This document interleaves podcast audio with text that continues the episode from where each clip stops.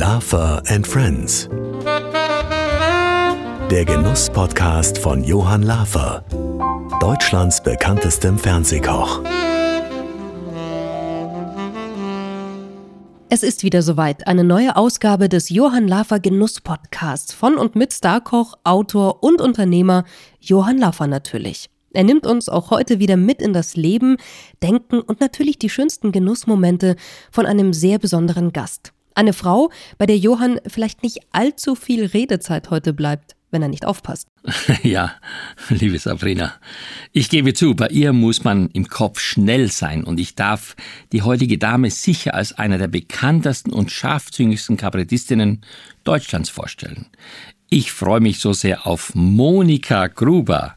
Liebe Sabrina, gib uns doch mal einen kurzen Überblick über ihre Vita. Sehr gern. Monika Gruber rockt die großen Bühnen und hat allerdings beruflich als Chefsekretärin mit Schwerpunkt Fremdsprachen angefangen. Aufgewachsen ist sie nahe Erding in Oberbayern, im kleinen Ort Tittenkofen, als erstes Kind des Landwirt-Ehepaares Gruber auf dem elterlichen Bauernhof mit zwei jüngeren Brüdern. Mit 27 Jahren hat sie sich entschieden, an die Schauspielschule zu gehen. Inzwischen gehört sie zu den beliebtesten Volksschauspielerinnen Bayerns und ist in unzähligen Filmen, Serien oder Kabarettformaten zu sehen. Neben Günter Grünwald konnte sie in Grünwalds Freitagskomödie glänzen. Ihre Bühnenfiguren können schön, knappig oder charmant sein. Die bekannteste ist die Kellnerin Monique, mit der Monika Gruber auch berühmt wurde in der BR-Sendung Kanal Fatal. Seit 2004 tourt Monika Gruber überaus erfolgreich mit ihren Soloprogrammen durch Deutschland. In der Pandemie hat sie mit dem Journalisten Andreas Hock das Buch Und erlöse uns von den Blöden veröffentlicht, in dem es um hysterische Zeiten geht und in dem sie sich, wie auch gerne, auf ihren Social-Media-Kanälen aufregt. Also, liebe Monika, ich bin so happy, wirklich, dass ich wirklich hier gegenüber von dir sitzen darf und dass wir heute ein bisschen plaudern über dein Leben, über das, was uns so bewegt, über Genuss. Wie geht's dir? Mir geht's gut, ich bin ein bisschen müde, weil ich bin heute in der Früh erst aus Gmunden am Traunsee gekommen. Um zwei war ich dann irgendwann im Bett oder um halb drei. Und ich trinke beim, bei der Heimfahrt immer ein, zwei Bierchis, damit ich richtig schön müde bin, wenn ich heimkomme. Und das war auch halt so. Und heute in der Früh war ich schon beim Reifen wechseln, aber ich habe mich auf der ganzen Herfahrt jetzt die Stunde schon auf unser Gespräch gefreut, weil wir uns so lange nicht mehr gesehen haben. Ja, finde ich auch ganz toll. Und jetzt beginnt gleich mit einem Paukenschlag, den muss ich jetzt leider zitieren aus der Zeitung. Monika Gruber kündigt Rückzug an und gibt privaten Einblick, was wen's bewegen wird. Was heißt das jetzt? Das heißt, dass ich für mich irgendwann oder schon seit längerem überlege, wann ein Zeitpunkt ist, mit dem Bühnenprogramm oder mit der Bühnenkarriere aufzuhören. Ich habe echt lange überlegt und jetzt ist ja mein neues Buch raus und da hat mir eine Journalistin gefragt, hat gesagt, sie, ihr käme das Buch so vor wie, wie ein Abschied. Und dann habe ich drüber nachgedacht und habe mir wirklich gedacht, sie hat recht. Es, es ist irgendwie, es, es ist der richtige Zeitpunkt. Und ich glaube, alles im Leben hat seine Zeit und ich habe eine wunderschöne Zeit auf der Bühne gehabt und ich liebe meinen Beruf, aber ich glaube, man muss den Zeitpunkt erwischen, wo es richtig ist und wo man, ja, wo man einfach das Gefühl hat, man ist, wo es am schönsten ist. So wie der, wie der Philipp Lahm das gemacht hat. Der hat den richtigen Zeitpunkt erwischt, um aufzuhören. Ich finde, der Schweinsteiger hat zu lange gewartet. Ich habe mir damals vorgenommen, das passiert mir nicht. Ich werde nicht zu meiner eigenen Karikatur oder ich tritt nicht dann ab, wenn die Leute sagen, hm, ja, früher war es besser oder lustiger oder geistreicher, jetzt können wir es langsam nicht mehr singen. Und dann habe ich mir immer geschworen, das passiert mir nicht. Und ich finde, jetzt ist so, eh mit diesen ganzen Geschichten, jetzt mit diesen ganzen Maßnahmen 2G, 3G, dieses ganze Geschichte, Gescheiße, das nervt eh bloß noch. Und, ähm, und ich finde, nach diesem Programm ist definitiv Schluss auf der Bühne, ja. Also November 2021, sagt Monika Gruber, es ist Schluss. Ja, jetzt, also ich, habe jetzt gerade mit dem Programm angefangen. Das heißt, ich darf das gerne noch zwei Jahre spielen, weil Programm spiele ja immer so zwei Jahre. Ja. Und dann würde ich 2023 aufhören. Wie heißt dein aktuelles Bühnenprogramm? Was Ohne Worte. Ohne Worte. Das heißt, du sagst nichts. Das ist eine Pantomime und ich zeige mich nur aus. Und es ist sehr bitter, das gehen auch die ersten nach fünf Minuten, weil wir das singen. 50-Jährige, die sich mit sehr viel Zellulite am Körper aussehen. Nein, Schmarrn. Aber es ist so, weil halt einfach zur Zeit so viel passiert, wo man einfach denkt, selbst ich, die viel redet, da fällt mir gar nichts mehr ein. Das kann ich gar nicht mehr irgendwie satirisch überhöhen. Das ist alles schon Realsatire. Du bist zurzeit, glaube ich, in Österreich unterwegs am Ende des Jahres. Ja, ich habe ähm, in Österreich angefangen mit dem Programm, weil ich mir gedacht habe, die Österreicher waren in dieser ganzen Corona-Pandemie immer diejenigen, die der Kultur noch am meisten die Stange gehalten haben und wo es immer noch ging, mit Abstand und diversen Maßnahmen zu spielen. Und, und bei uns war ja, ich musste die Hallen vor einem Dreivierteljahr buchen, da war ja bei uns überhaupt noch nicht absehbar, ob man überhaupt mal wieder irgendwie in, in einen Saal rein darf und normal spielen kann und nicht irgendwie Open Air und irgendwo am äh, Autokino oder so. Und ähm, deshalb war es für mich leichter am Anfang die Österreich-Termine zu buchen. Und jetzt ist es halt in Österreich genauso, Entschuldigung, geschissen wir bei uns, nämlich eine 2G-Regel, was ich nicht für richtig halte. Aber wir haben ja vorhin schon ein bisschen drüber geredet. Ich fände es richtiger, einfach zu sagen, alle müssen sich testen lassen, ob genesen, geimpft, getestet, äh, äh, ungeimpft, alle einfach mit einem aktuellen Test und dann, dann weiß man einfach, man ist safe, aber mich fragt ja keiner. Du hast ja 2021 dann diesbezüglich auch ein Buch geschrieben, ja, und erlöse uns von dem Blöden, Ging dir das so auf den Keks, dass du sagst, das muss ich jetzt mal alles festhalten oder warum hast du das gemacht? Ach, wenn ich das alles festhalten hätte müssen, wäre das Buch tausend Seiten dick gewesen, glaube ich.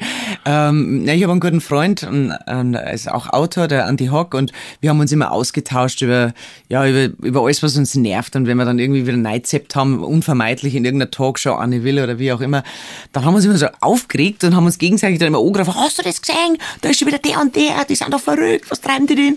Und dann haben wir gesagt, du, bevor wir uns jetzt jetzt gegenseitig irgendwie die Abende versauen, wenn wir uns irgendwie äh, angranteln und was uns alles nervt, schreiben wir doch das einfach mal jeder für sich auf. Und das haben wir uns dann gegenseitig geschickt und dann habe ich das an meinen Verlag geschickt, an Piper, und haben gesagt, hey, das, das klingt nach einem Buch. Und, Ein Bestseller, ähm, Bestseller. Ähm, ja, und, und dann haben wir, haben wir das gemacht. Also jeder hat so ähm, immer so abwechselnd ein Kapitel geschrieben und das haben wir uns gegenseitig ähm, geschickt, wie gesagt. Und jeder hat seine Kommentare zum Text vom anderen abgegeben und so ist das Buch entstanden. Ja, und wenn man jetzt so ein bisschen die Zeit von 2020, 2021 Revue passieren lässt, dann ist es doch schon eine Zeit, die man sich wahrscheinlich so nie gewünscht oder vorgestellt hat als ja. Künstlerin. Das, wenn mir jemand gesagt hätte vor eineinhalb Jahren, dass das so kommt, hätte ich ihn für verrückt erklärt. Und ich gesagt, das ist alles gar nicht möglich. Und ähm, ja, es ist echt, es sind bittere Zeiten. Vor allem, was halt echt schlimm ist, was, was mir schwerfällt zu beobachten und täglich mitzubekommen, ist diese Spaltung der Gesellschaft. Also wie, wie die Leute miteinander umgehen. Also ich finde, die, das ist so viel Aggression ja, äh, im Umlauf. Die Leute, ob jetzt geimpft oder ungeimpft, das ist, es gibt in alle Lager gibt's Deppen und ähm, ich habe ich unterscheide sowieso Menschen ja eigentlich nur in Arschlöcher und nicht Arschlöcher, aber ich finde irgendwie die Arschlöcher sind schon mehr geworden. Und ähm, und auch der Umgang miteinander, dass man sich nicht mehr zuhört, dass man überhaupt nur noch ähm, äh, sagt fast mit religiösem Eifer, du bist jetzt pro oder contra, es gibt keine Grautöne mehr und es gibt halt sehr, sehr viele, wie in allen Themen. Zu jedem Thema gibt's gibt's einfach Grautöne, das lässt man gar nicht mehr zu, man lässt den anderen gar nicht mehr zu Wort kommen und man lässt auch keine andere Meinung mehr zu und das finde ich sehr, sehr bedenklich und die Politik tut nichts dagegen, die Spaltung zu verhindern, sondern haut da immer mehr in die Kerbe und, und treibt diese Spaltung weiter voran und das macht mir wirklich große Sorge. Ja, es ist ein, ein, eine never-ending Story, sagt ja. man auf Neudeutsch. Es ist auch etwas, was uns, glaube ich, alle täglich beschäftigt. Aber ich würde sagen, lass uns mal beginnen so ein bisschen mit deiner Kindheit. Ich meine, du bist ja in Erding auf einem Bauernhof groß geworden. Ja. Ich auch in der Steiermark. Wie sehr hat dich das für all das, was du heute machst, äh, geprägt und äh, bist du nach wie vor so geerdet, wie man es auf dem Bauernhof erwartet? Ich glaube schon. Ich glaube, dass Leute, die mich gut kennen, das auch wissen und, und wissen, ich bin genau noch dieselbe Moni wie von früher. Ich glaube, dass nur Leute, die mich nicht wirklich gut kennen, was anders behaupten. Aber ich glaube, jeder, der mich, und ich bin auch mit Leuten befreundet, also meine besten Freunde sind aus der Zeit, wo ich noch nicht bekannt war. Und das, die haben ganz normale Berufe und ähm, ich bin eigentlich nur mit wenigen Kollegen wirklich eng befreundet aus der Branche, ähm, weil ich mir einfach am liebsten mit Leuten umgibt, die ja, die auch von, die sind aus, alle aus Erding und Umgebung, die meisten zumindest. Und mein, der Kontakt zu meiner Familie ist mir unglaublich wichtig. Wir haben ein sehr, sehr gutes Verhältnis. Sowohl meine Brüder als auch meine Schwägerinnen und die Kinder sowieso. Und das, das bedeutet mir unglaublich viel. Und ich glaube, wenn man so aufgewachsen ist wie ich, dann, dann prägt es all dein Denken, all dein Tun bis ans Ende deines Lebens. Das, ähm, ich sage immer heute so Nachhaltigkeit zum Beispiel, so ein großes Schlagwort, so ein großes Thema.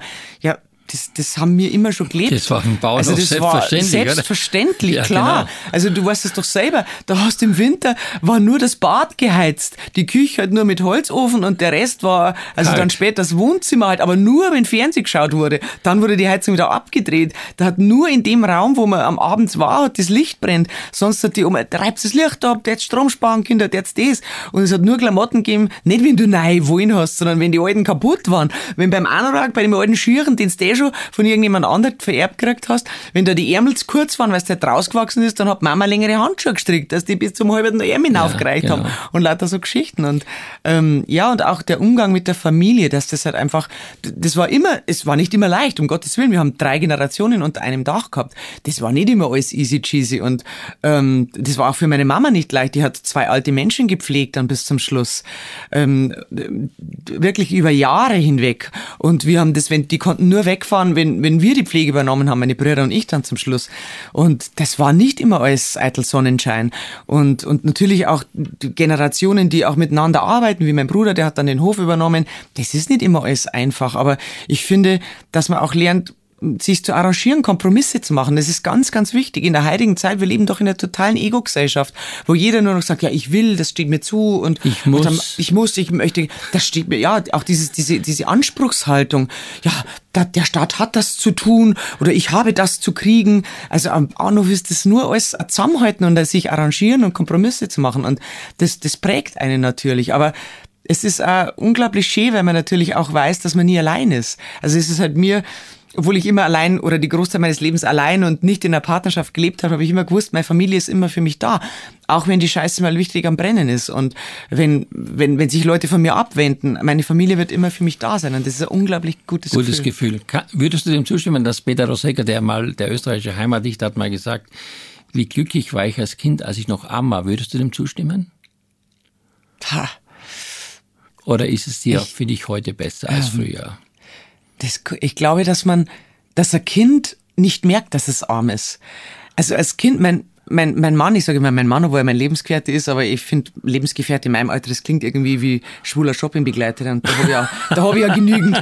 Und äh, deshalb sage ich, mein Mo, der ist auch, der hat, ähm, der hat fünf Geschwister gehabt und seine, sein Vater war Schuhmacher und seine Mama hat einmal gesagt, äh, der ist in Kitzbühel aufgewachsen, seine Mama hat gesagt, und das glaube ich hat er so nicht gewusst, er war total schockiert, weil seine Mama mal zu mir gesagt hat, ja, wir sind ja quasi, das kann man so sagen, unter der Armutsgrenze aufgewachsen. Und da war mein Mo total schockiert, weil er gesagt hat, ihm war das eigentlich bis dato gar nicht so bewusst, dass sie eigentlich so arm waren, weil als Kind merkst du das nicht. Ich finde, wenn du halt ähm, Eltern hast, die für dich da sind, Geschwister, ähm, äh, eine Dorfgemeinschaft, wo du immer, wir waren ja frei. Wir haben, ich glaube, so frei werden die Kinder heutzutage nie wieder sein. Wir haben gespielt, da hat kein Mensch gefragt, äh, wo seid ihr?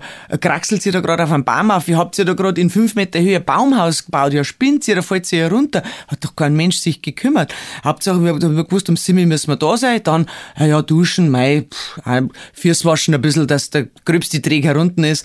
Und habt was gegessen? Ja, ab in die Kiste. Hat auch keiner gefragt, hast du deine Hausaufgabe gemacht? Äh, hast du da jetzt in der Mathe auf, da hat keiner gewusst. Meine Eltern haben nie gewusst, ob ich eine Matheaufgabe oder Schulaufgabe oder äh, einen Test geschrieben hat. Das hat doch keinen interessiert. Einmal im Jahr hast das Zeugnis hergezeigt, passt. Also diese, um auf die Frage zurückzukommen, ich glaube, als Kind, da legst du keinen Wert so auf materielle Dinge. Also wir zumindest nicht. Heute, glaube ich, ist es einfach anders durch diese ganzen technischen Gadgets und, Durch und Handy auch, und durch ja, die Werbung. durch die Werbung und die Medien und so und was man alles haben muss. Und bei uns war das, da waren alle auch gleich. Also da gab's das auch nicht so mit diesen Markenklamotten, dass du jetzt irgendwie äh, ein T-Shirt von Off-White haben musstest für 250 Euro und oder das, das, wenn du das Handy nicht gehabt hast, dann warst du nicht mehr äh, quasi in der Clique dabei. Das war ja bei uns nicht so. Und deshalb ist der Satz wahrscheinlich richtig. Wir waren zwar arm, aber glücklich. Und ähm, heute ist es, glaube ich, in dieser Form ginge das gar nicht mehr so. Nee, weil man den Vergleich hat, auch Ja. mit seinen mit seinen Mitbürgern und natürlich Vergleich von was hat der andere, was habe ich. Ja, und weil natürlich auch das- diese, diese Ansprüche und diese, was man haben muss, wird ja forciert von den Medien und das gab's halt bei uns nicht. Du selbst hast keine Kinder? Na, leider nicht. Hat nicht äh, war nicht dein Ziel, oder? Ich habe einen, ich sage immer, einen guten, glaube ich, einen relativ guten Modegeschmack, auch einen relativ guten Geschmack bei Möbeln, aber einen wahnsinnig schlechten Geschmack bei Männern immer gehabt. Und deshalb hat sich das nie ergeben. Und äh, mit wenigen Ausnahmen. Also, also, das also wenn ich das schon, gewusst hätte, hätte ich dir mal einen gebacken. Vielleicht Mensch, ja, das war was gewesen. Hättest mal eine Schiene mal backen können. Backen können, genau. Ja. So, jetzt äh, die Kulinarik natürlich ist ja auf dem Bauernhof sicherlich auch zentral, weil ja das verarbeitet wird, was man wahrscheinlich selbst auch mitgeerntet hat oder was da der, das, mhm. das Land, die Fläche hergibt. Wie war das für dich so kulinarisch? Nein, das war eigentlich sehr einfach. Im, also ich habe es immer als sehr, also als Kind immer fast als zu einfach empfunden, weil man ja selten essen gegangen ist oder ähm, wenn man da mal was gesehen hat, was bei anderen Kindern aufgetischt wird, dann hat man festgestellt, okay, also bei uns ist Frühstück immer nur Butter und Marmelade. Also Marmelade die hat Mama selber gemacht hat, klar. Und das und die anderen haben schon immer Aufschnitt und Käse und Geschichte Geschastik gehabt und das gab's halt irgendwie bei uns nicht.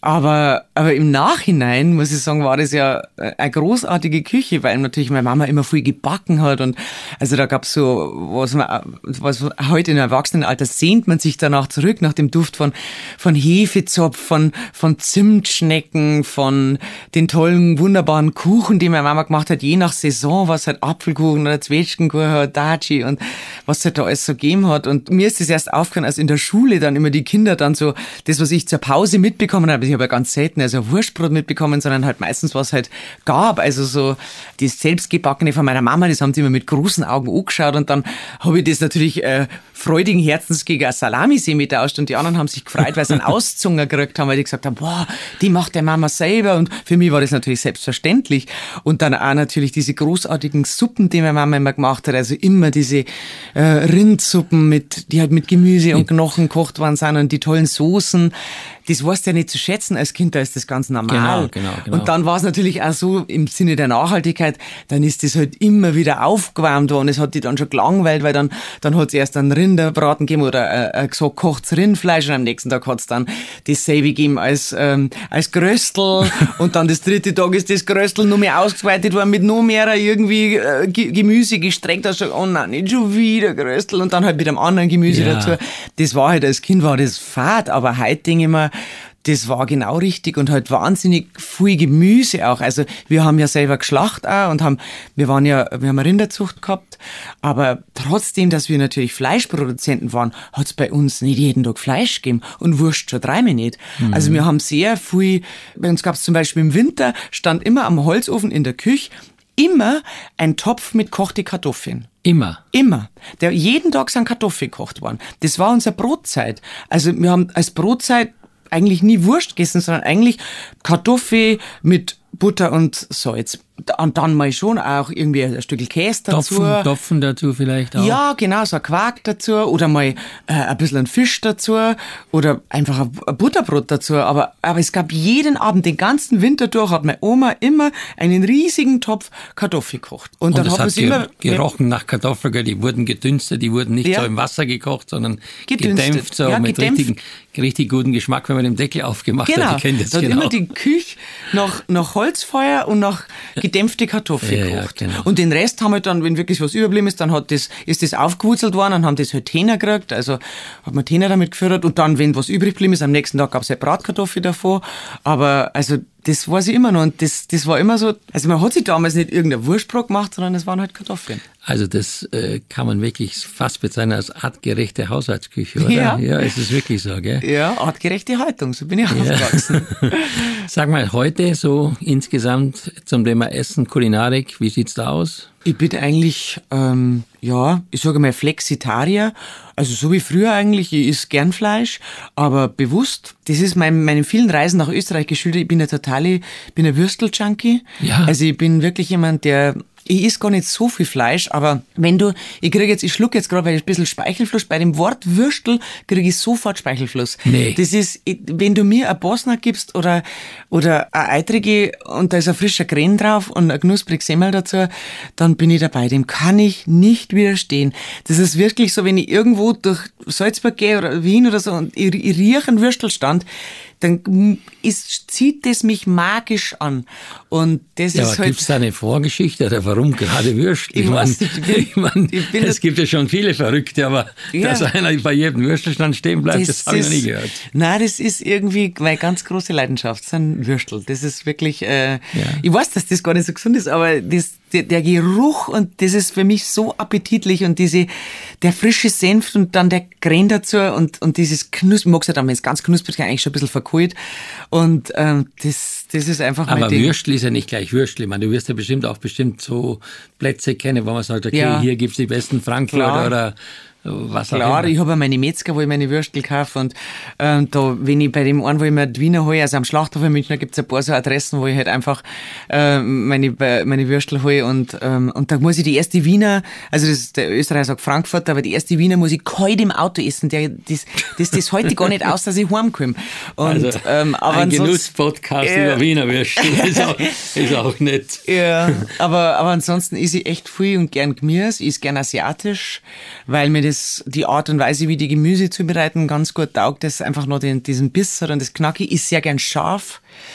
Also ich mag gern beim Asiatischen auch sehr gern scharf oder wenn italienisch ist. Mein Lieblingsgericht ist einfach seit 100.000 Jahren Penne alla Rabbiata. Oh. Also einfach scharfe, also eine ganz einfache Tomaten, scharfe Tomatensauce und Nudeln. Klar. Und viel Parmesan drauf. Du bist ja dann zu Hause weg von deinen Eltern und äh, hast ja dann, glaube ich, Fremdsprachensekretärin gelernt, richtig? Und hast dann auch fünf Jahre in einem Unternehmen gearbeitet, glaube ich, wo du dann äh, mit einem amerikanischen Unternehmer zusammengearbeitet, richtig? sind inzwischen pleite. Das kommt, glaube ich, daher, weil sie so viel mit dem Geld umgehauen haben. Wir haben ja die fetten Jahre noch erwischt. Also das war wirklich so, die haben echt mit dem Geld umgehauen. Das waren schon tolle Zeiten, muss man sagen. Ich war, bin, also Klein, Klein Gruber aus Tittenkofen ist dann zum ersten Mal wirklich in große Fünf-Sterne-Hotels sind wir da abgestiegen. Also es war wirklich eine neue Welt für mich. Also im Carlton Hotel in Cannes und so. Ja. Also ich bin da reingekommen mit großen Augen. Ich habe sowas noch nie in meinem Leben gesehen. Wirklich im, im äh, Grand Hotel Krasnapolski in, in Amsterdam, im Grand Hotel in Stockholm und also es waren wirklich ganz, ganz tolle Hotels in Mailand, in Florenz und ich, das war wirklich eine neue Welt und auch die Restaurants. Also ich habe noch nie in meinem Leben vorher Austern gegessen gehabt und ähm, bestimmte Sachen, die wirklich, ich, ich habe nie Champagner getrunken gehabt und das war einfach, für mich war das life. Echt ein Highlight. große, weite Welt, Das war die große, weite Welt und ähm, die haben damals richtig Kohle gehabt, diese Firmen, und die haben es auch ausgegeben. Wir haben damals den MTV Music Award gesponsert und haben ein, riesen Event drumherum aufgezogen und äh, wir durften dann also Gäste einladen aus aller Welt und das war halt unsere, unsere Aufgabe als Assistentin der Geschäftsleitung, diesen Event drei Tage zu organisieren und wir sind dann schon vorgefahren, um die Hotels zu testen. Da war echt noch Geld da, das kann man sich gar nicht mehr vorstellen, dass man als kleine Sekretärin hinfahren durfte und Probe zwei schlafen. Tage wirklich sich die Hotels angeschaut hat und Probe essen und Geschichte. Also war wirklich toll. Das kann sich echt heute, heute un, unvorstellbar. Wir haben große Events gesponsert, damals den äh, Grand Slam Cup, also ein Tennis Cup in München und, und immer die Gäste bewirtet und so, das war schon toll. Also, und was, was super war, weil das war zwar ein Unternehmen, ein Unternehmen, das amerikanisch war, war in München stationiert, aber ähm, die Abteilung, in der ich gearbeitet habe, da war die Hauptsprache Englisch. Also ich habe untertags 10, 12 Stunden nur Englisch geredet. Die Kollegen waren Franzosen, Südafrikaner, Italiener, Spanier, äh, sehr viele Holländer und die Office-Sprache war und auch im Schriftverkehr war Englisch oder Französisch. Und das war schon toll. Ja, und dann hast du mit 27 Jahren gesagt deinen Eltern, ich möchte jetzt zur Schauspielschule. Ja. trotz dieses Luxuslebens, trotz dieser Champagner-Aren und vieles mehr, wie kam es dann dazu? Ja, ich habe einfach gemerkt, das erfüllt mich nicht. Das war total interessant. Ich habe sehr viel gelernt, ich habe sehr viele tolle Leute kennengelernt. Ich habe heute noch sehr engen Kontakt zu meiner Kollegin, Engländerin, eine sehr lustige, die Kim. Herzliche Stelle an dieser Grüße, wenn sie mir, herzliche Grüße, wenn sie mich hört an dieser Stelle, so Ja, rum. Ähm, und ich habe gemerkt, das ist aber nicht meins. Also ich, es erfüllt mich nicht wirklich. Ich brenne nicht dafür. Und ich habe mich immer für die Schauspielerei interessiert oder immer gewusst, das ist meins. Ich habe nur nicht gewusst, weil natürlich niemand aus meiner Familie aus dem künstlerischen Beruf gekommen ist. Ich habe mir nie vorstellen können, dass man das einfach erlernen kann. Ich habe in meiner naiven Art immer gedacht, man wird Jeder entdeckt. ist, jeder ist ein Schauspieler Ja, wahrscheinlich. ja, das, das stimmt ja wahrscheinlich auch. Peter Ustinov hat einmal gesagt, Italien ist ein Land voller Komödianten. Die schlechtesten davon stehen auf der Bühne. Also insofern ist wahrscheinlich jeder ein Schauspieler und ein Komödiant auch. Aber ich, ich habe mir nicht vorstellen können, dass du wirklich sagst, so, da gehe ich jetzt auf eine Schule, wie ein Handwerk erlerne ich diesen Beruf. Und dann merkst du natürlich irgendwann mit 27, naja, es wird jetzt nicht Steven Spielberg irgendwann beim Minimal an der Ecke, an der Kühltheke neben dir stehen und sagen, ja, also sind Sie die Frau Gruber? Ich glaube, Sie müssten unbedingt in meinem nächsten Film spielen. Das wird nicht passieren. Und dann haben wir gedacht, ja, dann liegt es wieder mal an mir. Also dann muss ich die Initiative ergreifen und habe mich dann bei Schauspielschulen beworben, bei den staatlichen zu Anfang, die natürlich mich alle ausgelacht haben. Jetzt sind wir 20, die wollen natürlich ganz junge Menschen haben, die sie noch formen können. Und dann hat also eine Dame im Sekretariat, das war bei der Otto Falkenberg Schule, die hat gesagt, ja, na Frau Gruber, wie alt sind Sie? 27, na bitteschön, und einen Beruf und eine Eigentumswohnung haben sie auch angezahlt. Ja, bleibst doch da, wo sie sind. Da sind sie doch gut aufgehoben. Dann denkt er, die spinnt ja. Ich will das ja unbedingt werden. Was, was, was sagt die denn mir? Dann habe ich gedacht, okay, dann Ernst Busch, alles probiert alle natürlich abgewunken und dankend. Dann war ich ähm, beim Vorsprechen bei der Everding Akademie. Da gab's ähm, im Prinzregententheater gab's eine ähm, Akademie für, für bayerische Sprache. Also da wurden Schauspielschüler angenommen, speziell, weil Schüler gesucht wurden, die halt der bayerischen Dialekt sprechen. Ich dachte, das ist meine Chance. Hab vorgesprochen. Monika Baumgartner saß in der Jury. Ich war fix und habe extra was einstudiert gehabt. Wurde leider nicht genommen. Und, ähm, und dann habe ich mir gedacht, na, jetzt musst du irgendwie schauen, dass du unterkommst und habe dann ähm, an einer Privatschule vorgesprochen. Das Vorsprechen war aber drei Tage später. Ich hatte überhaupt keine Zeit, was einzustudieren, aber das ist jetzt wurscht, ich gehe jetzt einfach hier und sagte ihnen, ja, also ich bin da genau richtig, weil ich glaube, ich bin die Richtige für den Job. Und die haben natürlich geschaut und haben gesagt, ja wie, Sie haben nichts einstudiert, wir sind ja hier also nicht zum Spaß. Dann habe ich gesagt, ja, ja, aber Sie werden sehen, ich bin da die absolut Richtige. Und habe gesagt, ja, aber was wollen Sie uns denn heute vortragen? Ich gesagt, ja, also ich arbeite in einer amerikanischen Computerfirma und ich habe mit einem Chef arbeite ich zusammen und wir kommunizieren immer aus einem wahnsinnig lustigen Kauderwelsch aus Holländisch, Bayerisch, Hochdeutsch, Englisch, bisschen Französisch und mein Chef schikaniert mich ich entschuldige mich dafür, äh, wenn er einen Fehler gemacht hat und so kommen wir wunderbar aus und das könnte ich jetzt einfach mal so vortragen. Ich weiß keine einzige Zeile mehr von dem, was ich da genau gesagt habe. Ich weiß nur noch, dass die irgendwann unten im Auditorium zum Lachen angefangen haben und dann so nach gefühlt einer Viertelstunde, wahrscheinlich waren es drei Minuten, haben sie gesagt, ich soll bitte rausgehen. Ich habe mir gedacht, scheiße, jetzt habe ich meine Chance auf eine Schauspielkarriere endgültig verspielt. Dann haben sie mich nach fünf Minuten reingeholt und dann haben sie mich gebeten, mich an den Bühnenrand zu setzen, hat die Frau Beermann von Zerboni, die Schulleiterin, zu mir gesagt, Frau Gruber, Sie haben eine sehr niedrige Hemmschwelle. Dann habe ich mir gedacht, scheiße, ist das gut, ist das schlecht, ist das gut, ist das schlecht? Sehr tolle dann Antwort. hat sie gesagt, das ist sehr gut für unseren Beruf. Haben Sie sich schon mal überlegt, ob Sie Kabarett machen möchten? Da habe ich gedacht, von was redet denn die? Und ich gedacht, na, ich möchte ja Schauspielerin werden. Sagt sie, ja, ja, aber das Kabarett, da sind wir alle der Meinung, das wird Ihnen wahrscheinlich sehr gut liegen. Wir würden Sie jetzt aufnehmen an der Schule unter der Prämisse, dass Sie uns bei jedem Trimester, Sie haben also keine Semester, sondern Trimester, Trimester. gehabt, dass Sie uns bei jedem Trimester nicht nur eine einstudierte Rolle, die Sie natürlich auch lernen müssen, vorspielen, sondern auch was Selbstgeschriebenes von Ihnen. Ist das für Sie eine Möglichkeit? Würden Sie dazu Ja sagen? Und ich gesagt, genau, das mache ich. Und dann war ich Schauspielschülerin. Toll, da warst du auf dem Ibel-Theater hier in München. Da ich, genau, da bin ich einfach auch rotzfrech. Da war ich vorher schon, vor der Schauspieler, da bin ich auch einfach saufrech vorbeigegangen und habe bei Herrn Meier, Georg Meier, Gott sei seiner Seele gnädig, der ist auch schon verstorben, bin ich einfach hier und habe gesagt, also jetzt war ich da. Dann hat er mich lächelnd angeschaut und gesagt, so, ja, und jetzt meinen Sie, ich soll Sie da einfach nehmen? Ja, ja, weil ich bin Fan von einem Theater und das habe ich genau gesehen, das, was die da auf der Bühne machen, das kann ich. Und dann hat er gesagt, ja, aber es wäre schon schön, wenn Sie ein bisschen eine Sprach- oder Sprechausbildung oder eine Art Schauspielausbildung auch hätten, weil wir machen es ja doch schon sehr professionell und dann hat er mich an die Schule verwiesen und dann bin ich eben bei der, ähm, bei der Ruth von Zerboni Schule aufgenommen worden und bin dann aber später, ähm, na, sowas. Der, der Georg Mayer hat dann irgendwann angerufen bei der Schulleitung und hat gesagt, ist bei euch so eine Freche aus Erding, die war bei mir schon mal und hat sich vorgestellt, ist die bei euch jetzt an der Schule angenommen worden? Weil jetzt hat mir eine Schauspielerin gerade abgesagt, ich bräuchte jemand. Und dann haben sie gesagt, du, jetzt ist der, der Meier hat angerufen und da kannst du vorbeifahren. Und dann habe ich quasi untertags war ich an der Schule und abends habe ich beim Georg Meier gespielt auf der Bühne. Toll. Aber natürlich kennt man dich in erster Linie jetzt aus der jüngsten Vergangenheit als Comedian oder Kabarettistin. Das ist ja schon ein, ein hartes Konkurrenzgeflecht, oder in Deutschland, weil ich meine, das ist ja nicht ganz einfach da bei den vielen sich durchzusetzen. Wie ist dir das gelungen? Ach, ich glaube gar nicht, dass es ums Durchsetzen geht. Ich glaube, also in unserem Beruf ist Platz für jeden. Also ich bin der festen Meinung, wenn jemand jetzt Fan ist vom, von der Martina Schwarzmann oder vom, vom Günter Grünwald oder vom Dieter Nuhr, hast du das ja nicht automatisch, dass der kein Fan von mir sein kann. Also ich habe das auch nie so erlebt unter den Kollegen, dass das so eine Art Konkurrenzdruck ist. Also es gibt, Deppen gibt es in jedem Beruf, das ist klar.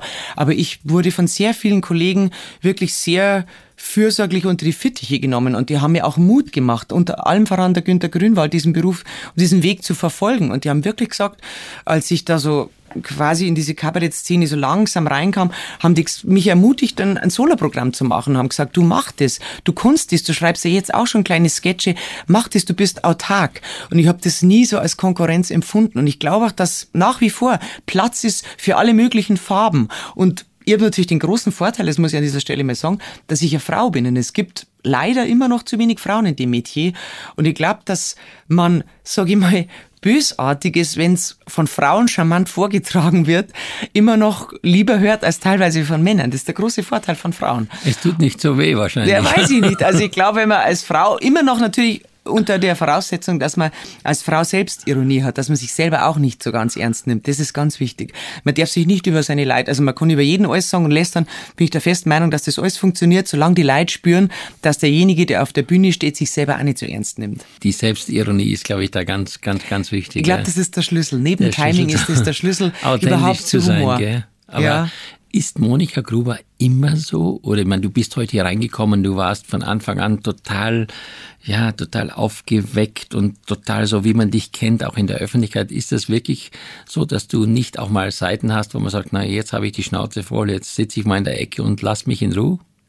Ach, das habe ich schon. Das glaube ich hat jeder. Es gibt ja immer bei vielen, äh, in unserem Beruf, bei, von vielen so diese, diese Mehr, die verbreitet wird vom, vom, vom traurigen Clown, also von, von Künstlern, die auf der Bühne saulustig sind und dann daheim eher depressiv sind. Ja. Das gibt's bestimmt auch. Kenne auch ein paar so Kollegen. Da gehöre ich jetzt nicht dazu. Ich bin, glaube ich, privat auch eher positiverer Mensch. Aber ich bin schon manchmal ein richtiger Grandschirm auch. Also ich bin schon bin auch kein Morgenmensch, muss ich dazu sagen. Ich habe auch Phasen gehabt, gerade jetzt die letzten eineinhalb Jahre, wo es mir echt nicht gut ging, wo ich auch echt gemerkt habe, das geht mir an die Nieren. Es geht mir an die Nieren, dass man nicht mehr unter Leute sein kann, dass man nicht mehr so sich frei bewegen kann, wie man möchte, dass man nicht mehr in Restaurants gehen kann, dass man Menschen nicht mehr sehen kann, weil sich die abschotten, sei es, weil man sie nicht sehen darf oder kann, oder weil die Leute Angst haben und sich daheim eingraben. Also das ist mir schon sehr, sehr an die Nieren gegangen und, und da war ich auch oft traurig, aber auch echt oft gewarnt und so kenne ich mich eigentlich gar nicht. Wieder, jetzt muss ich aufpassen, das fange ich wieder zum Ohren an. Ja. Aber, ähm, ist, Entschuldigung. Nein, ähm, Monika, ähm, es ist für das uns ist alle. ganz normal. Ich glaube, du, du kennst das ja auch. Ich meine, dein Beruf, man ist, genau ähm, man hat viel mit Menschen zu tun. Man ist, glaube ich, sensibel. Man ist auch sehr durchlässig, weil man natürlich auch in deinem Beruf wie in meinem Phasen hat. Da kommt immer alles auf einmal da, da kommt viel zusammen. Also gerade beim Koch denke ich mir immer, das ist ja wahnsinnig komprimiert. Ja. Man, es ist, wenn man so ein Event hat, wo man für ja. 200 Leute kochen muss, das ist ja unglaubliche Stress, Stressphase, die Vorbereitung, dann, dann diese Phase, wo man wirklich wie in einem, das, du bist ja eigentlich ein, ein, ein Komponist, wo ja alles durchgetaktet sein muss, dass alle Leute gleichzeitig dieses wunderbare Essen kriegen und, und wo alles funktionieren muss. Der Service muss einhergehen mit der Küchencrew und es muss alles passen. Also es sind ja große Stress Stressphase, ja. wo man unglaublich viel unter Adrenalin steht.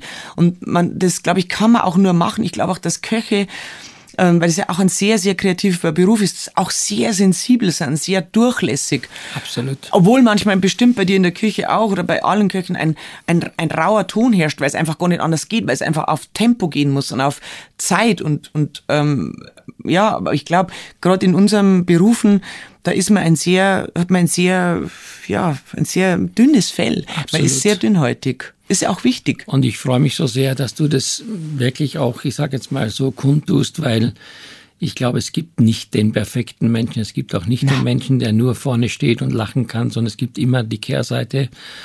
Und ich meine, es geht dir wahrscheinlich so, wie es uns geht bei so einer Veranstaltung funktionieren zu müssen, gut sein zu wollen, äh, mhm. äh, den Druck auszuhalten. Ich glaube, das ist eines der, der größten Hindernisse überhaupt. Das ist das, was, was, was man erstmal als Körper, als Mensch mit seinem Geist, mit seiner Seele verarbeiten muss. Mhm. Das ist, also ich empfinde das manchmal total, total belastend. Ich fühle mich so, so unter Zwang gesetzt, weil ich weiß, jetzt sitzen da 200 Leute, um mhm. bei dem Beispiel zu bleiben. und die haben einfach eine gewisse Erwartungshaltung, Natürlich. die musst du erfüllen. Und ich glaube, bei dir ist es auch so. Natürlich. Wie ist es, wenn du auf die Bühne gehst? Ich meine, hast du ein Ritual? Machst du was davor? Oder Ja, also ich versuche mich vorher abzulenken. Jetzt, wenn ich gerade ein neues Programm habe, dann nicht. Dann versuche ich mich auf den Text zu konzentrieren, gehe den nochmal durch. Dann mache ich mich locker, dann mache ich meine Stimmübungen, damit meine Stimme geschont wird und ich vier, fünf Vorstellungen hintereinander spielen kann. Dann bete ich immer. Ich bete immer zu meiner Oma, weil meine Oma eine der wenigen war, die von Anfang an gesagt hat, als ich ihr das äh, erzählt habe mit der Schauspielschule, ich habe gesagt, ja, wenn einer das schafft, dann du. Gell, die hat dann überhaupt keine Zweifel gehabt, ähm, obwohl sie überhaupt nicht mit künstlerischen Berufen in Berührung gekommen ist Zeit ihres Lebens, aber die hat da dran geglaubt und darum bete ich immer zu ihr, sage immer, Oma, macht, dass die Leute halt dann erfreut haben und dass sie sich gut amüsieren, dass ich gut drauf bin und, und dann ähm, versuche ich ganz ruhig zu sein und mich darauf zu konzentrieren, dass ich einen wunderbaren Beruf habe, wo ich Leuten Freuden bereiten, bereiten darf. Und, ähm, und das ist so mein Ritual. Aber es ist, wie du sagst, die Leute haben eine große Erwartung an, an einen und man selber hat auch eine große Erwartung an sich selber. Klar. Und gestern hatte ich so einen Abend, wo ich das Gefühl habe, ich war zwischendurch unkonzentriert. Irgendwie ist der Geist Gasse gegangen und ich war nicht bei mir, ich war nicht in der Mitte und das ärgert mich. Ich habe mich dann wieder so eingefangen zum Schluss hin, aber zwischendrin habe ich gemerkt, ich, ich werde fahrig und das macht mich dann völlig narrisch. ist es aber nicht manchmal auch so ein bisschen, also ich stelle es manchmal fest, wenn ich das Gefühl habe, naja, heute, es war so lala, dass oft das Empfinden des Gastes dann so ist, dass er sagt, Mensch, besser wie heute habe ich noch nie gegessen. Und dann hast du wieder Tage, wo alle, wo du denkst, wie geil, was, was, wie hat das gut funktioniert? Und die Reaktion ist eher andersrum. Das Hast gibt's das- auch. hast du das auch schon Ja, erlebt? das gibt's auch. Das gibt's auch. Deshalb bin ich ganz froh, dass ich oft ähm, nach den Vorstellungen nicht gleich mich verziehe, sondern ich bleibe ja immer da in der Regel und schreibe Autogramme und die Leute kommen her, machen Fotos und das beruhigt mich dann oft, weil ich dann das Feedback kriege, weil ich den Abend ganz anders empfunden habe und gedacht habe, Mensch, ich war da so unkonzentriert und habe ich das versaut und das Lied hat auch nicht funktioniert und, und die Leute kommen dann her, Mai, und das war wieder so großartig und es war so schön und dann denke ich mir, Okay, also es war gar nicht so schlimm, wie ich das empfunden habe. Und oder auch anders, dass du denkst, heute warst du echt gut drauf und die Leute reagieren nicht so, wie du denkst. Ja. Und du denkst, und du willst noch mehr, du gibst mehr Power und das kommt aber auch nicht mehr zurück, wo du denkst, ja, was ist denn heute? Und dann aber also es ist auch natürlich, ich weiß nicht, wie es dir geht, also ich empfinde das zum Beispiel auch von Gegend zu Gegend total unterschiedlich, Ja, ja. weil die Mentalität der Leute anders ich ist. weiß, in Westfalen. Also, vor kurzem ja, Westfalen. Habe ich, ein, habe ich für 100 Leute so einen Abend gehabt und ich habe dann zum Schluss gesagt, wirklich, ich fand's wunderschön, dass ihr alle euch im Inneren gefreut habt. Ja, weil keiner, du, jeder saß da so, so halb leblos, ja. also du merkst, Da denkst, sitzt da überhaupt jemand? Nee, nee die, die Spontanität, auch diese, es wäre so schön, wenn jemand auch diese Freude zeigen könnte, Ja, ja, verstehst ja, ja. du? Aber dann die, geht's dir auch so, wenn sag, einmal in der Schweiz ist mir so gegangen, da waren Zuschauer in der ersten Reihe gehockt. Ja. Wirklich keine Reaktion, zwei Stunden lang. Nee. Keine Mini verzogen. Und dann habe ich immer gedacht, ich habe den immer, und du schaust dir dann nur noch den an. Die anderen, die ringsrum sind, die siehst gar nicht mehr. Du siehst nur den, du, ja, hat sie, zum Schluss war ich der Meinung, ich habe in der Pause zu meinem Manager gesagt, der hat sie mit Absicht dahingesetzt. Der will mich fertig machen, die Drecksau. Sag ich, der will mich aus dem Konzept bringen. Der lacht nicht ein einziges Mal, schmunzelt gar nix. Sag ich, ich geh, der, der will nicht, ich gehe jetzt raus, den zieh ich raus. Nach der Vorstellung geht er hin, den frage ich, was er da wollen hat. Und dann war der Mensch, der Erste, der beim Autogrammschreiben bei mir war, hat mich angeschaut und hat gesagt, Frau Gruber, ich muss Ihnen sagen, ich habe in meinem ganzen Leben noch nie so gelacht. ich denk, was ist mit dir, Alter? Dann lach halt. Aber der hat sich irgendwie, wie du sagst, nach innen gefreut. Innen und ich habe gedacht, den musst du doch zerreißen. Aber Freude zeigt sich halt bei, bei vielen Bei unterschiedlichen vielen- Menschen auf vielen Leuten unterschiedliche Art und. Weise. Apropos Freude, ich möchte jetzt auch eine kleine kulinarische Freude machen. Es ist üblich bei meinem Genuss-Podcast, dass man äh, dem Gast etwas äh, Kulinarisches serviert. In dem Fall natürlich auch bei dir ist es diesmal was Süßes. Und ich habe da gelesen, dass du in deiner Sekretärinnenzeit ja auch immer gerne genascht hast. Ja, und das hatte was mit bestimmten Grundprodukten zu tun. Und ich gehe jetzt mal kurz nach draußen und bring dir was. Okay? Jetzt bin ich total gespannt, was jetzt kommt. Ja. Aber ich freue mich. Ja, ich auch. Du bist der Wahnsinn. Ja. Oh. Nein, weißt du, ich finde es so schön, leider kann es jetzt keiner sehen, aber ich bin raus und habe das Dessert vorbereitet und sehe im Kühlschrank zu meiner Rettung sehe ich Frankfurter Würstel. Und was liegt näher, als wie mm. die Packung aufzumachen? Ich habe es jetzt nicht warm gemacht und habe sie dir gebracht. Und siehe da, du hast bereits schon eines von beiden genossen mit Senf. Wie waren sie? Mm, gut. Ja. Gut, Würstel. Das ist mein Frühstück heute. Ein Kaltes Wiener Würstel. Und jetzt gefolgt Mousse Schokolade, die ist hervorragend. Genau, ja. Mm. Da habe ich mir gedacht, weil da steht bei dir, dass du mm. früher so gerne immer genascht hast, Schokolade. Mm. Ja, ist immer es heute noch, noch so? Immer noch. Ein Leben ohne Schokolade ist möglich, aber sinnlos sinnlos. Ja, ich weiß nicht, wo das herkommt, das Kind schon so. Ich habe als Kind, ich meine, meine, bin ja wirklich ein Mistviech gewesen. Ich habe zwei jüngere Brüder. Mhm. Und ich habe meinen kleinen Bruder, der hat immer, das hat mich wahnsinnig gemacht. Der hat immer seine Geschenke, also früher hat man nicht viel Geschenke gekriegt, da hast du wirklich eine Tafel Schokolade, wenn jemand ja. zu Besuch kommt. Und das war ganz das was war Besonderes. Ein Luxus. Total. Und ich habe ja meine, weil ja so ein Junkie war, immer auf einen Sitz zusammengefressen. Und mein Bruder, der hat sich das eingeteilt und dann hat er da ein Rippal und am nächsten. Das hat mich wahnsinnig gemacht, dass der seine Schokolade so im Griff gehabt gehabt hat. Und dann habe ich immer gesagt, habe ich gesagt, ich wette, habe ich gesagt zu ihm, der ist fünf Jahre jünger, dass du das nicht schaffst, die auf einen Sitz zusammenzufressen. Und er hat gesagt, das schaffe ich schon. Und ich habe gesagt, das schaffst du nicht, das schaffe ich schon. Dann hat er es zusammengefressen und ich habe mit meiner Tafel Schokolade vor seiner Nase gewesen, schau, jetzt hast du deine zusammengegessen und ich habe meine noch. Mama, die Monika ist so gemein zu mir. Und dann hat er seine Schokonikoläuse immer so lange aufgekommen. Das hat mich auch wahnsinnig gemacht. Seine Osterhasen, die hat er dann im Zimmer aufgestellt und immer angeschaut. Und ich habe natürlich meinen am ersten Tag zusammengefressen gehabt, klar. Und dann habe ich gedacht, hebt die immer auf, das macht mich wahnsinnig. Und dann hebt er sie so lange auf, bis man sie nämlich nicht mehr essen kann. Dann habe ich mich immer ins Zimmer geschlichen und habe hinten bei die Schokonikolause und die Osterhasen das Papier aufgemacht, die hintere Schokoseiten weggefressen und das Papier wieder vorsichtig zugemacht und habe es in meinen Schrank eingestellt. Und dann, als er selber dann essen wollte, hat er dann reingegriffen und so, Mama, die Monika hat wieder tief die zusammengerissen. Weißt du, was ich mal gemacht habe? Mein Vater, der hat so gerne Unterberg getrunken. Kennst du mhm, Unterberg? Diesen, mhm, dieses Fläschchen Papier eingewickelt. Mhm. Dann habe ich einfach oben das Papier vorsichtig gelöst und dann habe ich anstelle von den Unterberg raus und habe Maggi eingefüllt, weißt du, Maggi, Maggi und wieder zugedreht. Nein. Und dann hat er er hat so, so, und er hat's geäxt, oder? So richtig mit voller Hingabe dieses Fläschchen. Oh nein. Und hast dann äh, Ratschen gekriegt oder nicht so? Es war auf jeden Fall für mich keine günstige Situation, sagen wir es mal so.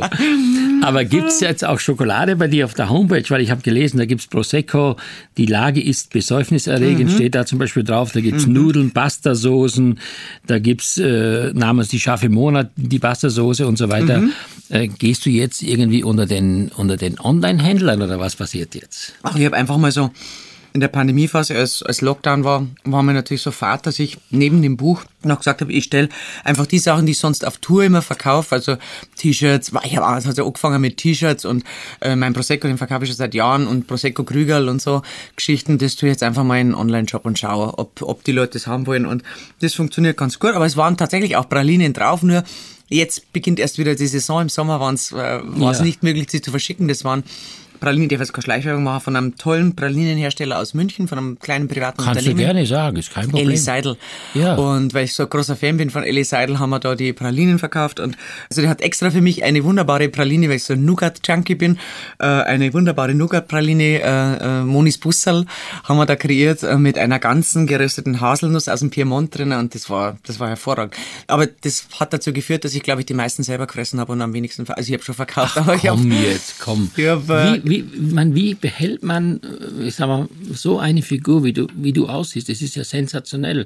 Machst du Sport? Was machst du? Ich laufe, ich jogge tatsächlich. Du isst Schokolade? Nicht gern, aber Bitte? Du isst Schokolade? Ich isst Schokolade. Das brauche ich echt für die Psyche, Schokolade. Also ich bin ein großer Genussmensch. Ich mag mich, ich mag mich ähm, schon mal schinden beim Sport oder so. Ich gehe gerne in den Berg und, und versuche wirklich so was für mich zu machen, auch wegen dem Rücken. Ich bin schon an der Bandscheibe operiert worden. Ich muss ein bisschen was da und das mache ich auch, obwohl mir Sport überhaupt keinen Spaß macht. Also ich habe noch keinen Sport gefunden, außer Tanzen, der mir wirklich Spaß macht. Aber ich mache es halt, weil ich weiß, dass es mir gut tut und dass ich die Figur leichter halten kann. Und ansonsten, ja, bin ich einfach so jemand, der sich nicht wirklich genussmäßig gern Kasteien mag. Ich kann mal echt sagen, ich verzichte aufs Abendessen oder so, aber dann freue ich mich am nächsten Tag wieder so auf Frühs aufs Frühstück oder aufs Mittagessen. Ähm, ich mache mir echt ähm, zwischendurch lasse ich eine Mahlzeit aus, weil ich gemerkt habe, dass mir das gut tut oder wenn ich abends nicht so viel esse, tut es mir auch gut. Das merke ich schlaf besser. Aber dann esse ich wirklich zum Mittag reichlich und da esse ich auch wirklich drei Gänge. Und ich esse nachmittags noch ein Stück Kuchen vom, vom Auftritt, weil ich merke, wenn ich kurz davor was esse, das geht ganz schwer, weil das Essen, das sagt immer Grüß Gott wieder, das kommt einem wieder hoch, wenn man so viel reden muss wie ich. Und da esse ich lieber früher, also mittags oder nachmittags und dann gerne auch noch was Süßes und lasse dann aus Abendessen quasi weg. Und das tut mir gut, schlafe ich gut, trinke lieber noch ein Glas Wein oder zwei oder trinke ein Bierchi das passt. Wie entsteht so ein neues Programm? Ich meine, sind das aktuelle zeitliche oder sagen wir jetzt Anlässe, die dich be berühren, bewegen oder setzt man sich hin und sagt, okay, ich suche mir jetzt eine Überschrift aus und, und darum hm. baue ich mein, mein Paket? Ich sammle eigentlich immer Material, auch wenn ich nicht schreibe oder wenn ich kein neues Programm schreibe, dann sammle ich Artikel, ich sammle Ausschnitte aus Zeitungen, die mich irgendwie berührt haben oder interessiert haben oder was irgendwie kurios oder lustig war. Dann natürlich irgendwie so Zeitgeistphänomene wie diese ganze Genderei jetzt und der ganze Schwachsinn, ähm, da mache ich mich drüber lustig natürlich oder auch über Trends wie, mir ist es ja wurscht, ob jemand vegan lebt oder vegetarisch, nur ich möchte halt nicht missioniert werden. Ich möchte nicht, dass jetzt zum Beispiel, wenn ich in einer Firma arbeiten würde, würde ich es nicht gut finden, wenn die Betriebsleitung beschließt, dass sie zum Beispiel Fleisch aus der Kantine verbannt. Das alles, was so dogmatisch ist und in, so in die religiöse Eiferei geht, das nervt mich. Also ich, wir haben ein super veganes Restaurant bei uns in Erding, also ganz nettes Lokal da, da gehe ich gern hin. Der Besitzer ist total cool und der weiß auch, dass ich mich über Veganer lustig mache. Sagt er, na, mach das ruhig weiter. Du hast absolut recht. Die meisten sind eh so, wie du es beschreibst.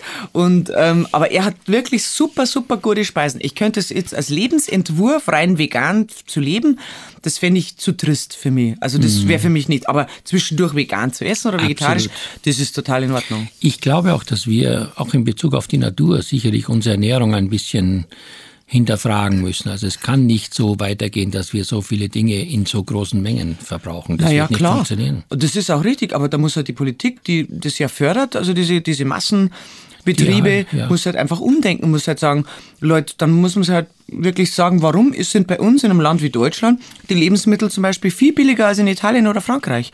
Muss das sein? Muss das sein, dass da eine Hühnerbrust liegt für 1,99 Euro? Warum denn? Also nur damit die Leute einen Kühlschrank voll haben mit billigem Fressen. Also Entschuldigung, das ist für mich auch kein Nahrungsmittel, das ist Fressen. Und das wird ja aber von der, äh, von der Industrie und der Politik zusammen wird es propagiert, dass das so sein muss. Das finde ich gar nicht. Und ich finde, dass Lebensmittel viel, viel teurer werden sollten. Ich also, habe heute Morgen gesehen, Frühstücksfernsehen, äh, und da war, äh, da hat man eine Mark gezeigt und da haben sich die Leute wahnsinnig aufgeregt, dass jetzt auch das Gemüse wesentlich teurer wird, sozusagen, oder teurer geworden ist. Ja. Ein Rotkohlkopf für 1,99 ja, aber wenn wir mal ganz ehrlich sind, ich meine, das ist ja auch viel Arbeit. Ich meine, ja. der Bauer muss ja auch leben. Ich finde, ich halte nichts mehr davon, wenn man immer nur diskutiert, dass die Produkte teuer sind. Man muss ja auch mal die, die Szene ja. dahinter sehen. Man muss ja auch mal sehen, was, was das für ein Aufwand bedeutet und so weiter und so fort. Und ich finde, nach wie vor, wenn wir im Schnitt pro Person 80 Kilo Lebensmittel wegschmeißen mhm. in Deutschland, sollte man da anfangen, indem man etwas gezielter einkauft, bewusst ja. die Produkte verarbeitet. Und du hast ja vorhin erzählt, man hat aus diesem Braten äh, vier Variationen gemacht, ja? ja? Vom Kröstel bis zum, was weiß ich, äh, ja. Omelette und, und alles Mögliche. Das finde ich ja auch äh, mittlerweile das, was man lernen muss, nämlich, dass man diese vollumfänglichen Produkte, die wir ja erstmal als Geschenk der Natur bekommen, dass man die einfach besser wertschätzt und sie besser auch einsetzt. Ja, und, und nicht alles wegschmeißt. Warum? Nimmt man im Lokal, da siehst du Leute, die bestellen sich riesen Portionen und lassen dann die Hälfte zurückgehen. Ja, erstens bestelle ich mir das nicht und überlege ich mir vielleicht, wenn ich mit meiner Mama essen gebe, gehen ganz oft essen wir wollen lieber mehrere Gänge, dann fragen wir immer, ob es okay ist, dass wir uns jeweils einen Gang teilen auf zwei Teller. Die machen das ja, wenn du das nett fragst und dann ein gescheites Trinkgeld gibst. Und, äh, oder wir nehmen es mit. Wenn es zu viel ist, dann packe ich es mir halt ein und nehme es mit, weil ich, äh, ein Schnitzel, das kann ich ja kalt essen oder so, das ist doch gar kein Problem. Oder auch, wenn ich sehe, wie, wie Leute umgehen mit, mit, mit Joghurts, die einen Tag nach dem Ablaufdatum werden die weggeschmissen, ohne sie zu probieren. Ich habe einen Test gemacht vor kurzem. Ich habe wirklich den Joghurt, den habe ich extra ganz hinten im Kühlschrank gelassen. Der war vier Monate, war das Ablaufdatum abgelaufen. Vier Monate. Den machst du auf und da muss man sich natürlich auch fragen, was da drin ist, damit es so lange hält. Aber der war genießbar. Und, und das, wenn man, also die Leute probieren es teilweise gar nicht mehr und schmeißen es weg.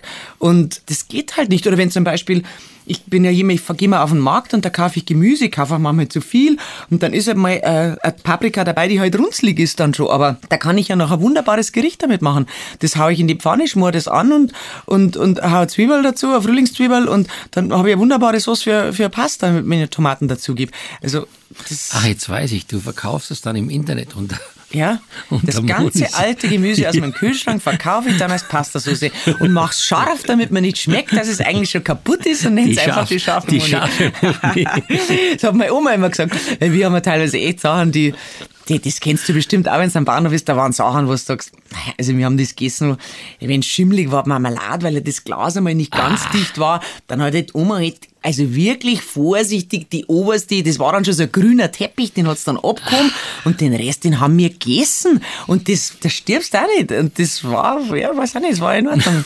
da hat immer gesagt, auch wenn Fleisch oder so, Mai, scharf obran, Zwiebel dazu, rutscht schon. Ja, eine andere Zeit, muss man wirklich ja. sagen. Ich glaube auch heute, Heute ja, ist, ist man zu, manchmal, man ist heute, glaube ich, äh, nicht mehr dieses, man versucht's mal, man denkt drüber nach, diese auch zum Teil die Kompromisse, die man machen kann. Ich finde auch, gerade bei Brot, das ist so ein typisches Thema, da wird ja. Brot wird sofort weggeschmissen, aber ich sage mal, so ein schöner toskanischer Brotsalat oder ja. auch, mal eine, auch mal eine schöne Suppe mit Brotcroutons und was weiß ich was alles, oder nur so ein Crostini gemacht mit, mit einem frischen Gemüse oben drauf, schmeckt doch wunderbar. Die Leute bringen zum Beispiel die Mieter meiner Eltern, wir haben so, äh, am Hof ein paar Mieter und wenn du oft dann siehst oder auch am Ort, weil die wissen, dass wir Pferdel haben und, und Ponys und so, dann bringen die äh, das Brot vorbei. Und da ist zum Beispiel bei unserem Ort eine Familie, die haben vier Söhne. Die bringen tütenweise alte Semmeln. Und die sind aber teilweise nicht einmal trocken. Also mit denen könnte man noch ein Knödelbrot machen ja, oder irgendwas. Ja, Weil ich denke, die haben vier Söhne ich sammle immer altes Brot und auch alte Brezenstückel, weil wenn ich dann ein Stückel übrig habe und so, dann, dann tue ich das in so eine Brotkiste rein. Und mein Tipp ist dann, was mache ich dann immer, ich schneide das auf und brate es in der Pfanne an mit Olivenöl und Meersalz und Rosmarin. Und das, das, das schwenke ich dann so in der Pfanne und das haue ich dann in so, da habe ich so einen äh, Keramiktopf und das ist mein Chipsersatz. Also das stelle ich immer hin, die Leute schauen dann immer und sagen, sag ich, sind alte Semmeln und, und Brezen und zu einem Glas Wein tue ich das immer dazu. Am Anfang haben sie mit großen Augen angeschaut und da war die ganze Schüssel leer, weil das ja. einfach so gut schmeckt. Mit ein bisschen Oliven, Meersalz und, und Rosmarin, das ist super. Und man muss echt, auch bei Leuten, wenn du jetzt sagst, die beschweren sich drüber, dass jetzt äh, der Kohlkopf 1,99 kostet, das sind Leute, die haben ein Handy für 1000 Euro. Und wenn das neue Handy rauskommt, dann muss es wieder das neue sein. Mhm. Also für das haben sie auch Geld. Oder für irgendwelche Gadgets. Und dann denke ich mir, und dort ist sich drüber zu beschweren. Und wenn du zum Beispiel auch in diese Schnellrestaurants gehst, die vermeintlich ja günstig sind. Aber ich finde zum Beispiel das was wie McDonalds oder so, das kann man schon mal machen. Aber wirklich billig ist das nicht. Geh mal hin mit drei Kindern, was du da zahlst. Dafür da koche ich einen ganzen Topf Nudeln mit einer schönen Bolognese dazu und dann habe ich aber gescheit gegessen und einen Salat dazu und ein Dessert noch. Und das ist immer noch billiger, aber da muss ich mich halt an die Küche ja. stellen und muss die Zeit investieren und muss die Lebensmittel verarbeiten und muss mich halt hinstellen, muss es machen. Und da haben halt viele keinen Bock drauf. Also ich habe die Erfahrung gemacht, auch durch meine öffentlichen Auftritte, wenn ich das so ähnlich wie du das jetzt erklärst sage, dann sagen die immer, ja, äh, ich habe doch ganz wenig Geld und äh, ich kann mir das nicht leisten und ich verdiene nur so viel. Aber ich finde, Geld ist nicht die Messlatte für Nein. alles. Ich finde, mhm. es ist auch manchmal der Einsatz, der Ehrgeiz, die Lust zu kochen, auch äh, ein bisschen Spaß daran zu haben, auch die Familie mit einzubeziehen und nicht nur alles so anonym zu machen. Also ich glaube, da gibt es noch viele, viele Möglichkeiten, um die Lebensqualität zu verbessern. Das muss bei uns eine andere Wertschätzung bekommen, ein Lebensmittel das, das ein Mittel zum Leben, so heißt's ja. ja. Das ist, ähm, die Leute machen sich das nicht bewusst, wie du sagst, ähm, dass das, dass dieser Hühnerbrust, dass das von einem Tier ist irgendwie, das hört sich absurd an, aber dann, dann wollen nur die Schenkel und die Flügel und nur das Filet. Ja, aber dass er Viech tausend andere Sachen hat und dass man, was soll mit dem Rest passieren? Das wird weggeschmissen oder wir, wir, wir verschippern es nach Afrika oder keine Ahnung, was halt alles passiert. Aber die Leute machen sich da keine Gedanken drüber und, und diese Wertschätzung muss wieder in die Köpfe rein. Und wenn du siehst zum Beispiel in Italien, du weißt es ja am allerbesten, dir erzähle ich das nicht, nicht so nice, oder in Frankreich, die Leute haben dort am Monatsende 100 Euro übrig. Und der Deutsche macht seinen, seinen Autotank damit voll oder kauft sie irgendein Gadget oder irgendein Schmarrn. Der Italiener geht mit der Familie zum Essen und der zelebriert es. Und da ist auch die Oma und der Opa sind dabei beim Essen äh, am Wochenende. Wo siehst du denn zum Beispiel bei uns, da geht's ja schon los, wenn du in ein Restaurant gehst, überlegst du mal, wenn du irgendwo in Italien bist, da siehst du am Samstagabend die ganze Familie, sind Großeltern dabei. Wo siehst du denn das bei uns? Einmal im Jahr vielleicht und ansonsten Ja, siehst du wenn das die gar dabei nicht. sind, dann telefonieren die Kinder. Und die telefonieren Großmutter. die Kinder, ja. Nein, das, das muss auch, Ja. ja. das lasse ich auch nicht gelten, dieses Argument, äh, da, da, da habe ich kein Geld dafür, weil Lebensmittel zu kaufen, die man dann verarbeitet, mit denen man kochen muss, die kosten nicht so viel. Was kostet denn ein Kilo Kartoffel? Das muss der, der Bauer muss ja das, sich da hinstellen, muss das ernten, der muss ich meine, ich, das- du weißt, wir haben, du hast wahrscheinlich auch so, ich als Kind geholfen beim Kartoffel ausgraben, gell? Ja. Was das, Das für eine ist- Schweinearbeit was ist. ich das für Das Schweinearbeit ist wirklich wahnsinnig viel, ne? Ganz genau. Liebe Monika, ich habe noch zwei Themen, die ich unbedingt ansprechen möchte. Das eine ist, ich habe für mir ein wunderbares Buch aus dem Piper Verlag, nämlich Backstage, die Frau hinter dem Bühnentier. Was erwartet uns denn in diesem Buch? Ach, so ein bisschen Anekdoten aus der aus den letzten Jahren, angelehnt an die Fotos, die mein Fotograf, der Tibor Bozzi, gemacht hat, weil die haben wir mal irgendwann durchgeschaut und haben gesagt, das ist eigentlich schade, dass diese Fotos in seiner Schublade oder in seinem Archiv vor sich hingammeln und da sind echt paar nette Geschichten dabei und ich denke mir, dass vielleicht auch der eine oder andere Fan Lust hat, ähm, si- sich die anzuschauen und, und beim Anschauen sind wir natürlich Anekdoten gekommen und, und viele äh, Erinnerungen sind hochgekommen, äh, auch an der, aus der Anfangsphase meiner Karriere, wo ich halt gespielt habe in Gasthäusern und es keine Garderobe gab zum Umziehen, da habe ich mich dann umgezogen.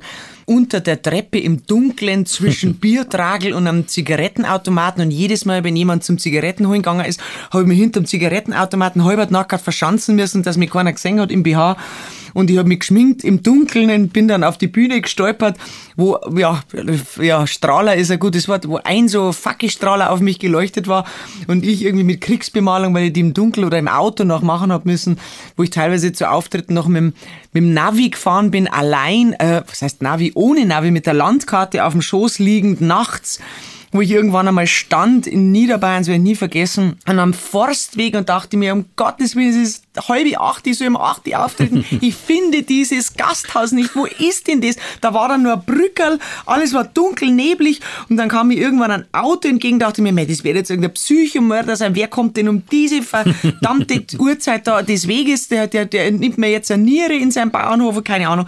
Und dann stieg der Mann aus und hat mich angeschaut und hat gesagt, ja, sie sind eine Gruberin, wir wollen ja zu einer. Sag, ja, ich, ich will ja auch zu meiner Vorstellung, aber wo ist denn dieses Gasthaus? Und er hat gesagt, ah, jetzt fahren Sie mal noch, das haben wir gleich. Und dann sind wir wirklich zwei Biegungen ums Eck gefahren und dann waren wir da dort gestanden. Und dann hat mich aber bis dato da keiner vermisst gehabt, weil der Wirt gesagt hat, ja, wir haben halt Blut und Leberwurst essen, das dauert eh noch, weil das Geschäft läuft gut. Und dann habe ich gesagt, ja, gut, dann sitze ich mich halt in meine ungeheizte Garderobe und warte, bis ihr fertig seid mit einem Schlachtschüssel essen. Und so war das irgendwie. Und ähm, ja, es gab natürlich auch viele, viele Anekdoten mit meinem ehemaligen Manager zusammen, der leider vor zwei Jahren verstorben ist. Da sind wir einmal nachts ins Allgäu gefahren und das war mal Schneetreiben. Da sind wir vor also wir haben es ins Navi eingegeben gehabt und dann sind wir vor einem Gasthaus gehalten, wo so eine rote Laterne äh, davor war und habe ich zum Ehemann gesagt, ja, sag ich, das schaut aus wie Puff. Spiel halt in einem Puff. Dann hat er gesagt, geh, das ist doch kein Puff. Sag ich, schau dir mal das an.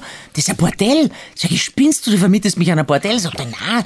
Sag ich, schau doch hin, da gehen doch ganz normale Leute. Ich sag, ja, ich und auch normale Leute gingen in den Puff. Dann sagt ja, aber schau hin, da gehen doch auch Frauen rein. Also, was du schon wieder hast, das wird schon passen. Waren wir da, das war eine Bruchbude. Und da gab's auch keine Garderobe. Ich musste eben äh, von den Besitzern, die haben dann in ihrer Wohnung gesagt, also das, da könnte ich mich umziehen. Da war das aber alles so dreckig, dass ich gesagt habe, um Gottes Willen, ich kann da nichts anlangen, ich kann nicht hier sitzen. Dann bin ich aufs Bad, wollte mich schminken, dann bin ich gleich wieder rückwärts rausgegangen. Ich und da stehen im Bad riesige Aschenbecher, die ebenfalls nur mit Kippen. Der, der, der, sag ich, der, der Spiegel ist noch nie putzt worden. Ich sehe mich nicht einmal in dem Spiegel, weil der so dreckig ist. Der Egon hat gesagt, ja, Kruzifix, ja, ich lang nix so. Ich lang, ich is da nix, ich trink da nix, ja, da zieht man sich ja Tiere heim. Und dann habe ich gesagt, du bist schuld, du hast da hergeschleppt. Und dann war das aber trotzdem ein ganz netter Abend, ein netter Auftritt. Und, und wir sind oft, wenn wir dann in Richtung Allgäu gefahren sind, oft gedacht, mei, was das noch, wo wir da in dem Puff gespielt haben, den Swingerclub. War natürlich kein Swingerclub, aber das war echt äh, äh, eine ziemliche windschärfe, äh, bucklige Bude. Aber es ist halt lustig, was du alles erlebst. Oder ich hatte mal einen Blackout auf der Bühne, einen totalen Blackout, hab nicht mehr weiter gewusst. Ums Verrecken nicht. Nee. Dann kommt mein Tontechniker auf mich zu, sagt, was ist, was ist, ist da schlecht, muss speien. Dann sag ich, na, ich gehe jetzt einfach im Innenhof runden, weil ich weiß nicht mehr weiter. Er sagt, ja, ja, schau halt in deinem Textbuch nach. Sag ich, was für Textbuch? der Text, das Programm habe ich 200 Mal gespielt. Das Textbuch, das, was da drin steht, das sage ich ja schon lange nicht mehr, schon seit eineinhalb Jahren nicht mehr. Er sagt, ja, und jetzt? Sag ich, ja, jetzt dreimal Runden im Freien und dann wird's mir schon wieder einfallen. Ja, dann der Harry war fertig. Und dann ist mir aber tatsächlich wieder eingefallen, wie es weitergeht. Und dann bin ich auf die Bühne und habe halt so die Zuschauer gesagt, tut mir leid, jetzt habe ich einfach daheim bei meinen Eltern anrufen müssen, weil unser Koda ist halt kastriert worden. Und ich wollte einfach meine Mama fragen, ob er die Operation gut überstanden hat. Die Leute haben gelacht und haben gedacht, das gehört dazu zum Programm. Und ja, äh, wurscht. Das waren halt so Geschichten einfach. Also wenn man das alles hört, dann darf es und muss es weitergehen, liebe Monika. Aber du sagst ja wirklich, dass du dich vom Bühnenprogramm verabschieden möchtest. Was dürfen wir in Zukunft von dir erwarten? Ich habe noch ein Drehbuch in der Schublade liegen. Da habe ich vor so circa eineinhalb Jahren mit einem Freund zusammen angefangen zu schreiben und das haben wir neulich mal wieder rausgeholt und haben festgestellt, dass das eigentlich ziemlich gutes Material ist.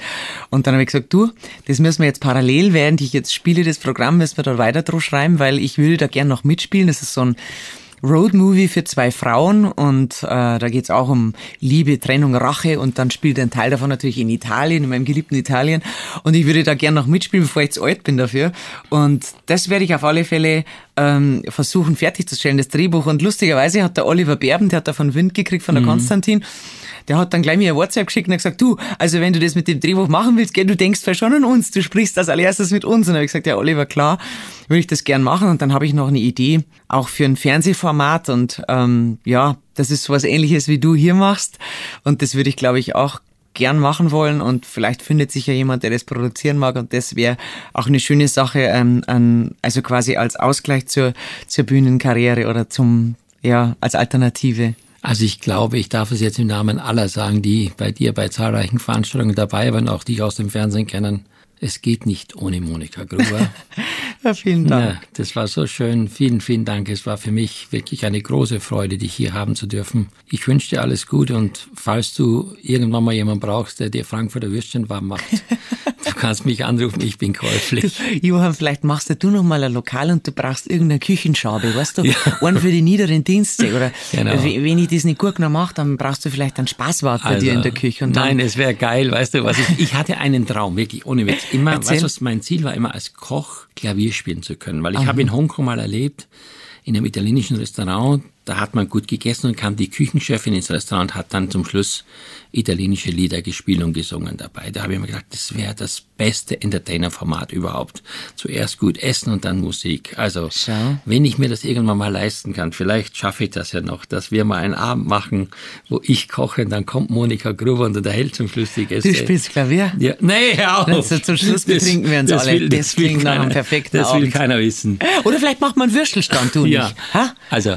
Das wäre was. Johann und Monika in München in der Kaufinger Straße ein Würstelstand. Ich glaube, wir hätten ein das, gutes Geschäft. Das wäre der Wahnsinn. Das wäre der Wahnsinn. Ja, also lieber Herr Reiter, der Bürgermeister von München, wenn Sie uns jetzt hören, ja. wir drei hatten einen Platz für einen gescheiten Würstelstand.